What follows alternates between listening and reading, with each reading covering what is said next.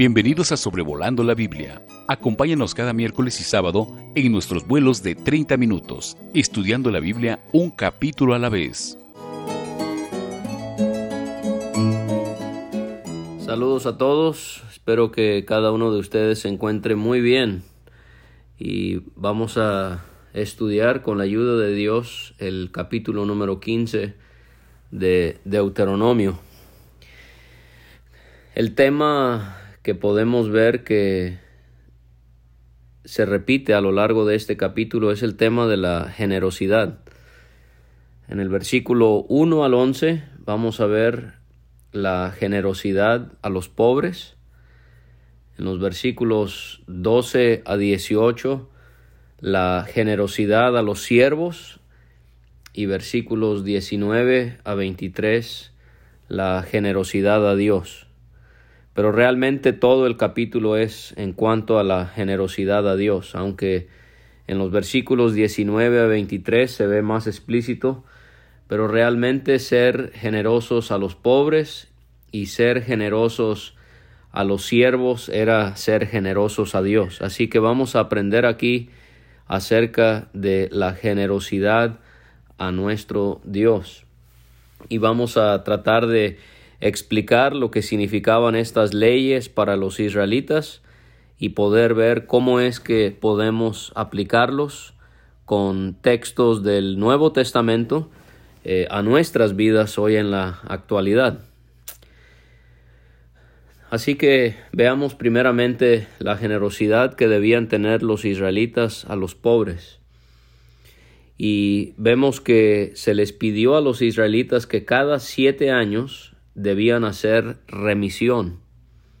La palabra remisión sencillamente significa soltar a una persona de una deuda, liberar a una persona de una deuda. Por lo tanto, la palabra remisión y perdón eh, significan lo mismo. De hecho, en el Nuevo Testamento, cuando se habla de el perdón que tenemos en Cristo Jesús, en ocasiones en la Reina Valera, aparece como remisión, a veces aparece como perdón, pero realmente en el idioma en el que fue inspirado eh, la palabra de Dios eh, es la misma palabra.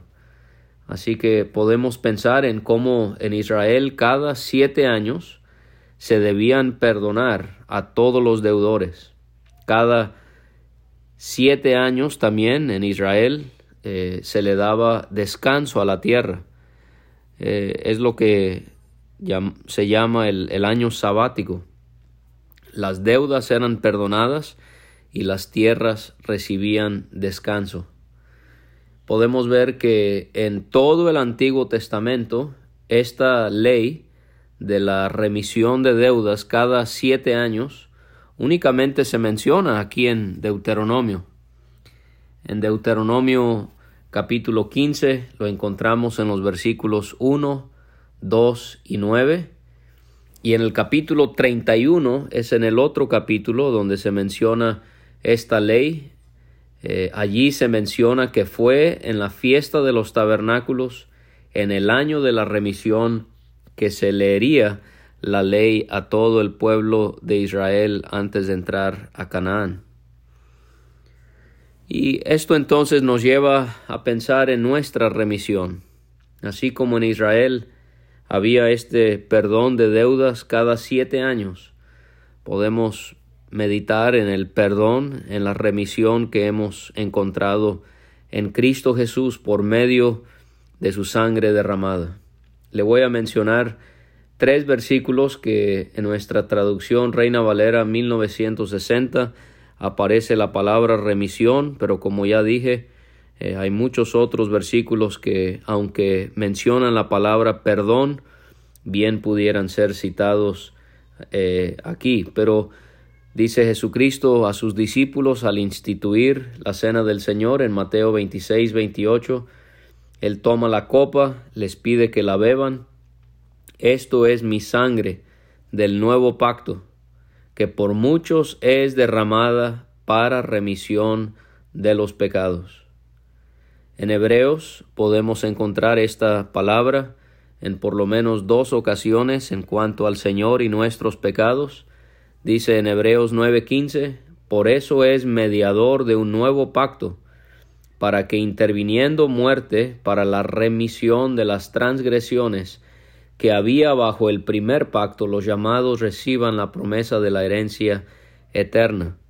Y el otro sería un versículo que es más conocido en el capítulo 9 y versículo 22, sin derramamiento de sangre no se hace remisión.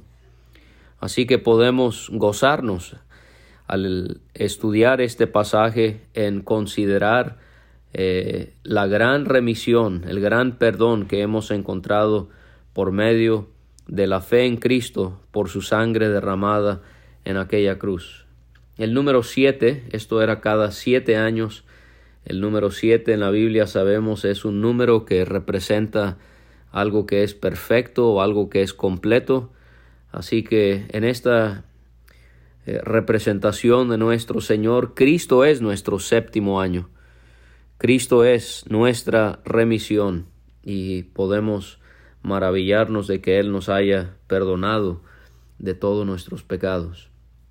La remisión era cuando alguien que había hecho empréstito, esta palabra eh, la encontramos en el versículo 2, cuando había eh, una persona que había hecho empréstito con su mano, en, en, esta remisión perdonaba a su deudor y al hacer esto ya no podía demandar el pago porque se había pregonada ya la remisión de Jehová. Empréstito significa sencillamente eh, un préstamo que es hecho a una persona. Así que eh, haciendo un préstamo a alguien, llegaba el año séptimo, se tenía que perdonar esa deuda y ya no se podía exigir el pago de ese empréstito.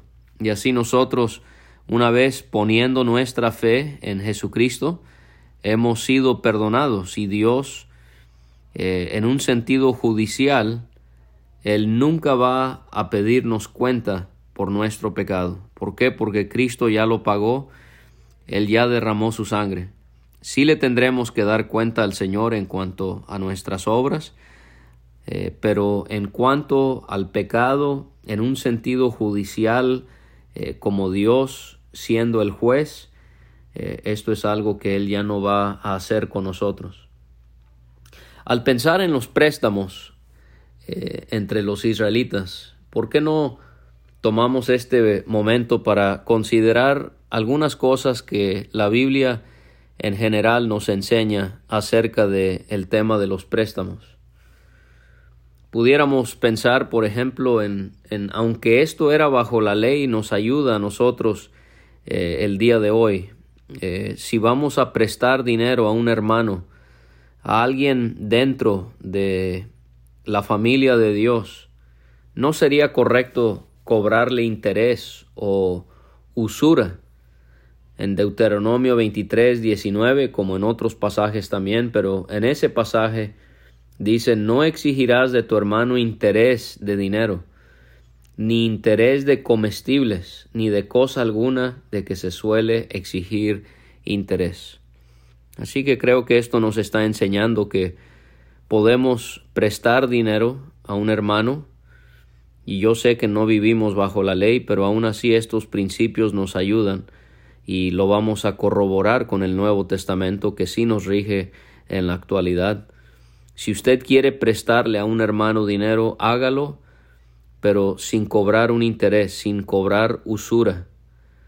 Esto es cuando una empresa, un banco o una persona eh, prestan dinero, pero cobran una tasa de interés sumamente eh, alto eh, y así hay la ganancia pero esto a veces va muy en contra de las reales posibilidades que tienen las personas de pagarlo.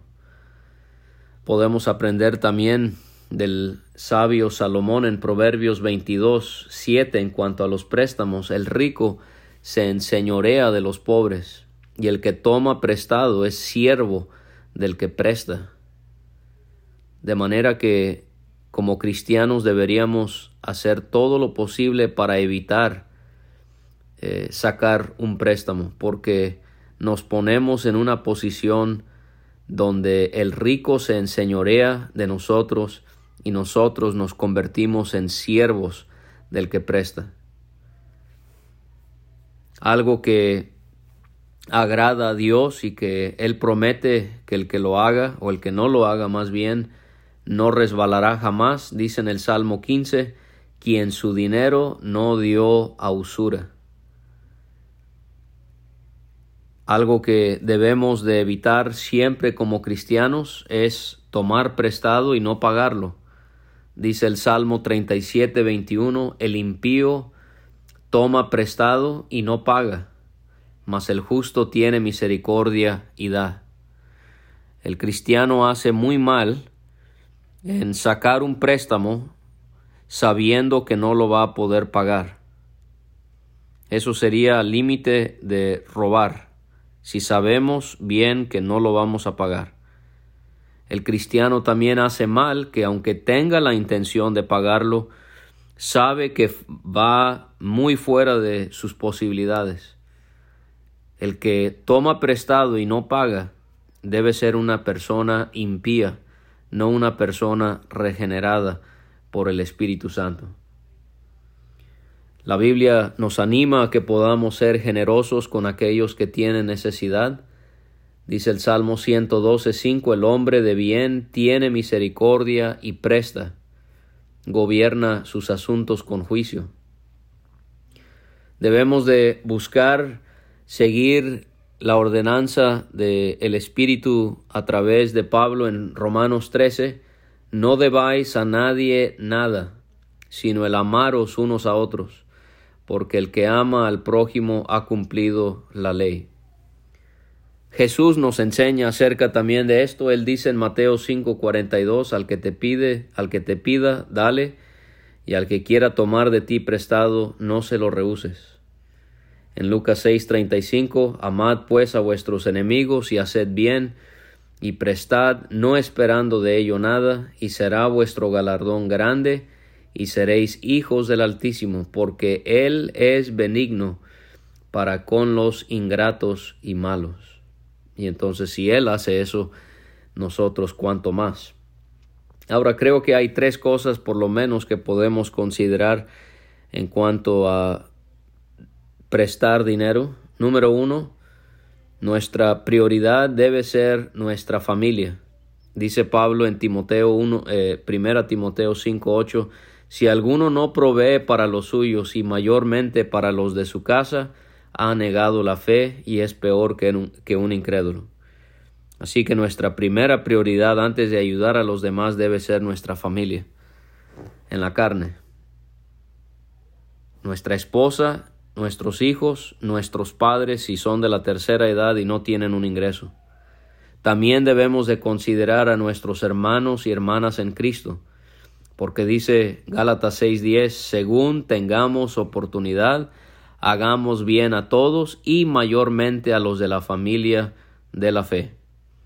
Está mal si yo estoy ayudando a otras personas, peor si son incrédulos, cuando yo sé cuando yo estoy al tanto que hay hermanos en la fe que están padeciendo necesidad y no los estoy ayudando. Nuestra, nuestra prioridad debe ser nuestra familia, nuestros hermanos. Pero creo que también hay una excepción a todo esto. Creo que no es provechoso prestar dinero o apoyar a alguien que es perezoso flojo. No es una persona discapacitada, no es una persona enferma. La Biblia enseña que hay que ayudar a esas personas. E, estoy hablando aquí de alguien que puede trabajar y no lo hace, no quiere hacerlo. Pablo exhorta en 2 Tesalonicenses 3, 10 y 11 porque también cuando estábamos con vosotros os ordenábamos esto.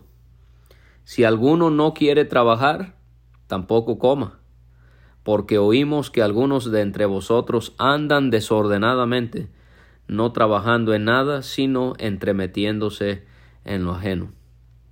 Así que espero que esto pueda ser de ayuda a la hora de dar un préstamo o de recibir un préstamo.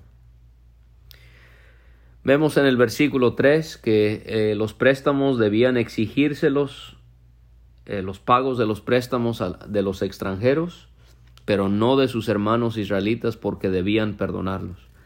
Y en los versículos 4 y 6 vamos a ver los motivos. Vemos en el versículo 4 que este era un sistema en el cual Dios estaba implementando para que no hubiese pobres en la nación. Y Dios, si ellos cumplían con esto, eh, les iba a bendecir abundantemente en la tierra de Canaán, que ellos recibirían de parte de Jehová por heredad. Ser generosos con los pobres, estamos aprendiendo aquí, es algo que les haría ser bendecidos a través de la generosidad de Dios. Dios les está diciendo en otras palabras, ustedes ayuden a los pobres porque yo los voy a ayudar a ustedes. Esto es algo que debemos implementar, el ser generosos con aquellos que están en necesidad. Dice Proverbios 11, 24 y 25, hay quienes reparten y les es añadido más, y hay quienes retienen más de lo que es justo, pero vienen a pobreza.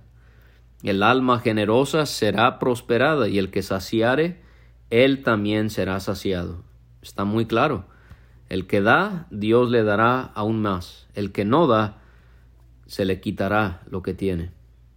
El Señor Jesús es citado en, en Hechos 20, 35, cuando Pablo dice lo que dijo el Señor, más bienaventurado es dar que recibir.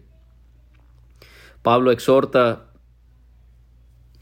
a los ricos en Éfeso cuando le escribe a Timoteo, a los ricos de este siglo manda que no sean altivos, ni pongan la esperanza en las riquezas, las cuales son inciertas, sino en el Dios vivo, que nos da todas las cosas en abundancia para que las disfrutemos. Que hagan bien, que sean ricos en buenas obras, dadivosos, generosos, atesorando para sí buen fundamento para lo porvenir, que echen mano de la vida eterna. Pablo también enseña a la iglesia en Corinto, 2 Corintios 9, el que siembra escasamente, también segará escasamente, y el que siembra generosamente, generosamente también segará. Cada uno dé como propuso en su corazón, no con tristeza, ni por necesidad, porque Dios ama al dador alegre. Y para que Israel disfrutara de estas bendiciones, ellos tenían que escuchar fielmente la voz de Dios, pero no solamente escucharla, sino guardarla y cumplir todos sus mandamientos. Y entonces, como Dios les iba a bendecir, ellos debían prestar dinero a muchas naciones, pero ellos, los israelitas, no le iban a pedir prestado a esas naciones. ¿Por qué? porque de esta manera los israelitas tendrían dominio sobre muchas naciones, pero no tendrían esas naciones dominio sobre Israel. A la hora de ver una necesidad, ellos no podían cerrar su mano ni endurecer su corazón a algún menesteroso o hermano pobre entre ellos. Ellos tenían que abrir sus manos liberalmente y prestarle al que lo necesitaba. No debían pensar perversamente al considerar que se acercaba al año séptimo, el de la remisión, y no prestarle al menesteroso. En otras palabras, no, no le voy a prestar porque no me lo va a regresar, porque ya viene el año séptimo. No, ellos clamarían a Dios. Y si así hacían, esto les sería contado por pecado a las personas que no fueron generosos. Vemos lo misericordioso que Dios es, como Él tiene un oído muy sensible a los pobres, huérfanos y a las viudas. Y ellos debían prestar sin falta, no debían ser mezquinos. En el hebreo es la palabra malos o perversos, no debían de ser malos, perversos, mezquinos de corazón al darles. Y si ellos seguían estas instrucciones, serían bendecidos por Dios en todo lo que hicieren y emprendieren. de esta manera Dios promete, no faltarían menesterosos en su tierra, y por eso Dios les estaba mandando que tenían que abrir sus manos a sus hermanos. Esto no es el socialismo de Karl Marx, donde él establece la necesidad que en una sociedad se le quiten los bienes a los ricos para dárselo a los pobres, porque entonces todos terminan siendo pobres. La escritura aquí está haciendo ver que Dios está estableciendo un sistema económico que donde los que tenían de su voluntad iban a querer ayudar a aquellos que eh, eh, no tenían. O sea que aunque Dios se los mandaba, ellos iban a querer ser generosos, ellos iban a querer compartir con lo que Dios les había dado. Muy bien, tenemos que seguir versículos 12 a 18, la generosidad a los siervos. Vemos que si un hermano era vendido a uno como siervo, después de servir siete años tenía que despedirlo y darle su libertad. Esta misma ley la encontramos en Éxodo 21, que ya hemos estudiado aquí en Sobrevolando la Biblia. En Levítico 25, versículo 39, vemos que habían personas que por causa de pobreza, o también habían casos cuando había eh, una deuda, ellos se convertían en siervos. La Biblia nunca avala la esclavitud, más bien da leyes para regularla. Pero jamás piense que Dios, Él estaba de acuerdo con la esclavitud. El ser esclavo y el ser siervo son dos cosas diferentes. Y en Levítico 25:40 vemos que ellos también, los siervos, eran libertados en el año del jubileo. Cada 50 años habían varias cosas que sucedían una de ellas era que los siervos eran libertados. Cada siete años también eran libertados.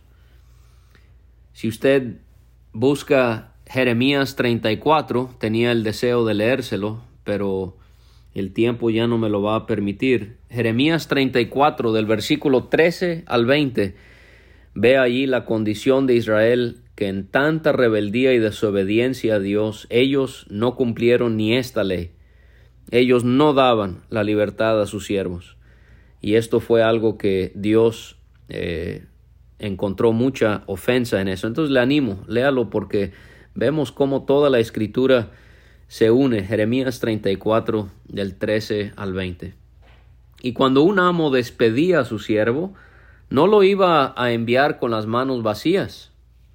Aquí vemos cómo ellos no eran tratados como esclavos, que no tenían derechos, no, no tenían paga. Estos eran siervos y usted lo puede ver con más detenimiento en Levítico 25 del versículo 39 al 55. Al despedir a un siervo, ellos le iban a dar ovejas o le iban a dar de lo que tenían en su era eh, o de su lagar, les iba a dar trigo, les iba a dar eh, vino, lo que sea, lo que tenían, lo que habían cosechado del trigo, de, de la vid, y les iban a dar eso a sus siervos de lo que Dios les había dado a ellos para bendecirles. Entonces estamos viendo este asunto de cómo cuando nosotros somos generosos con los demás, Dios nos permite ser generosos porque Él es generoso con nosotros.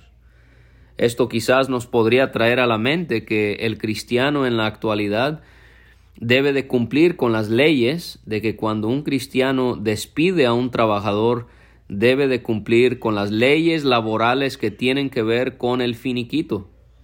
Esto es algo que daría el cristiano buen testimonio en su trato a los trabajadores. Bajo la ley, los siervos eran despedidos, pero se les daba eh, una manutención, una remuneración por su trabajo. ¿Y por qué lo iban a hacer? Porque Dios les pide que se acuerden de cómo ellos habían sido esclavos en Egipto y cómo es que Dios los había rescatado. Y por estas razones Dios tenía el derecho de mandarles a hacer estas cosas.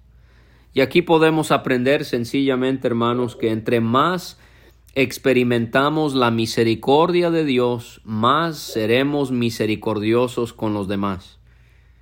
Entonces, si hemos recibido gratuitamente, generosamente, misericordiosamente de Dios, así nosotros deberíamos de tratar a los demás. Leí una frase hace algunos días de un eh, hermano puritano. Él decía de cómo es que el hombre que se hace más y más piadoso o el hombre que se hace más y más como Dios va a ser más misericordioso. Y eso me, me llamó la atención y quería compartírselo. El siervo a los siete años tenía el derecho de escoger si quedarse en casa de su amo o salirse. Y habían amo, habían siervos que amaban a su amo, amaban su casa y veían que les iba bien con él y por lo tanto decían quedarse. Y entonces el amo tomaba una lesna, horadaba la oreja del siervo al ponerle contra la puerta, y de esta manera se convertía en su siervo por el resto de su vida y de esta manera también tenían que tratar con las criadas. Y podemos ver cómo es que nosotros debemos querer ser como este siervo. Este siervo lo pudiéramos ver representando a Jesucristo, como sus oídos fueron abiertos eh, para, para escuchar a su Dios mañana tras mañana.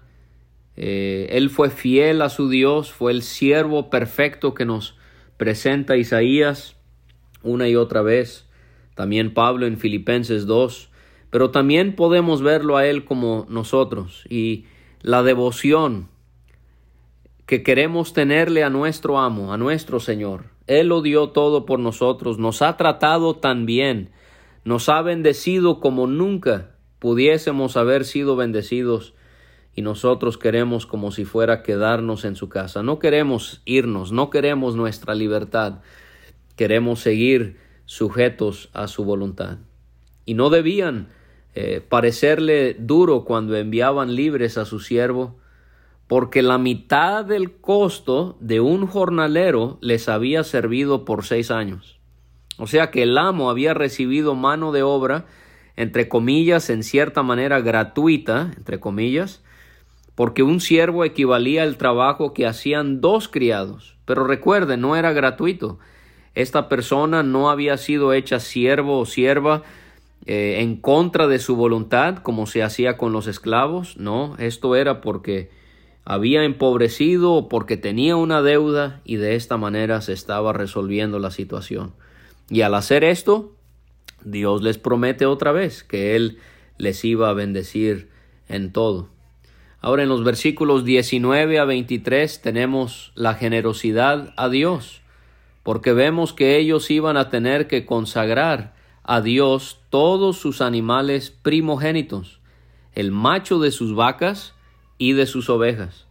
Esto mismo lo encontramos en Éxodo capítulo 13 y versículo 2, capítulo 34 y versículo 19, Levítico 27 y versículo 26 y en otros pasajes. El hecho de que ellos iban a sacrificar a Dios, ofrecérselo a Dios, el animal primogénito era algo que les iba a costar. ¿Sí? Cuando uno cría animales, uno se da cuenta de, de el sacrificio que habrá sido para ellos, que todo animal primogénito, todo primer animal que nacía, tenía que ser entregado a Dios. No podían eh, usarlos para su servicio no se servirían del primogénito de sus vacas, ni trasquilarían el primogénito de sus ovejas. Tenían que llevarlo, lo degollaban y en la presencia de Dios lo, lo comían cada año en el lugar que Dios escogía. Y esto vamos a ver cómo el capítulo 15 termina y junto con el capítulo 16 vamos a ver regulaciones en cuanto a actividades que se llevaban a cabo en el lugar donde Dios había puesto su nombre. Aquí es el ofrecimiento de los animales primogénitos. En el capítulo 16 vamos a ver cómo es que iban a llevar a cabo la Pascua, los panes sin lavadura, Pentecostés y tabernáculos. Todo esto para regular lo que se hacía en el lugar donde Dios había escogido poner su nombre. No podían sacrificar a Dios animales primogénitos que tuviesen defectos. Por ejemplo, que esté ciego, cojo o alguna otra cosa. Aquí vemos cómo a Dios le debemos ofrendar lo mejor, no lo que nos sobra, no lo que ya no nos sirve, sino darle a Dios lo mejor, ya sea de nosotros mismos en nuestro tiempo o de lo que tenemos. Pero fíjese cómo en los días del profeta Malaquías habían llegado al grado de tanta eh, indiferencia y oposición a Dios que ellos le estaban ofreciendo a Dios animales con defectos. Dice Malaquías 1.8 y cuando ofrecéis el animal ciego para el sacrificio, ¿no es malo? Asimismo, cuando ofrecéis el cojo o el enfermo, ¿no es malo? Preséntalo pues a tu príncipe. ¿Acaso se, se agradará de ti? ¿O le serás acepto? Dice Jehová de los ejércitos. Qué manera, ¿verdad?, de hablarle Dios a Israel. Si ustedes me, me están ofreciendo a mí un animal ciego o un animal que está enfermo, cojo, vayan y dénselo a su príncipe a ver si se los acepta. Y así nosotros, hermanos, si, si al hombre le tratamos de dar lo mejor de nosotros, por ejemplo, en los estudios o en el trabajo, cuánto más a nuestro Dios. Entreguémonos a Él alma, cuerpo y espíritu, todo lo que somos. No darle las obras, no darle lo que ya no nos sirve o darle el tiempo que nos resta, sino darle a Él lo primero, darle a Él lo mejor. Su Hijo primogénito, nuestro Señor Jesucristo, es el ejemplo perfecto de aquel que se entregó como estos animales eran entregados a Él y en sus poblaciones lo comerían, o sea que lo degollaban en el templo y lo iban a comer en sus casas, tanto el inmundo y el limpio. ¿no? Aquí nos está refiriendo eh, a, las personas, a los animales, perdón, porque ahí sí habían restricciones, como acabamos de escuchar eh, la excelente explicación eh, en el episodio pasado de Deuteronomio capítulo 14 sino de, los, de las personas. No importaba si estaba inmunda o limpia la persona, podían comerlo como de una gacela o como de un ciervo. No debían comer, dice el versículo 23, la especificación aquí otra vez que ya hemos visto, no debían comer la sangre de los animales, sino que debían derramarlo sobre la tierra como lo hacían con el agua. Ya no voy a yo a entrar en detalle acerca de, comer la sangre. Esto se explicó perfectamente bien al considerar Deuteronomio capítulo 12.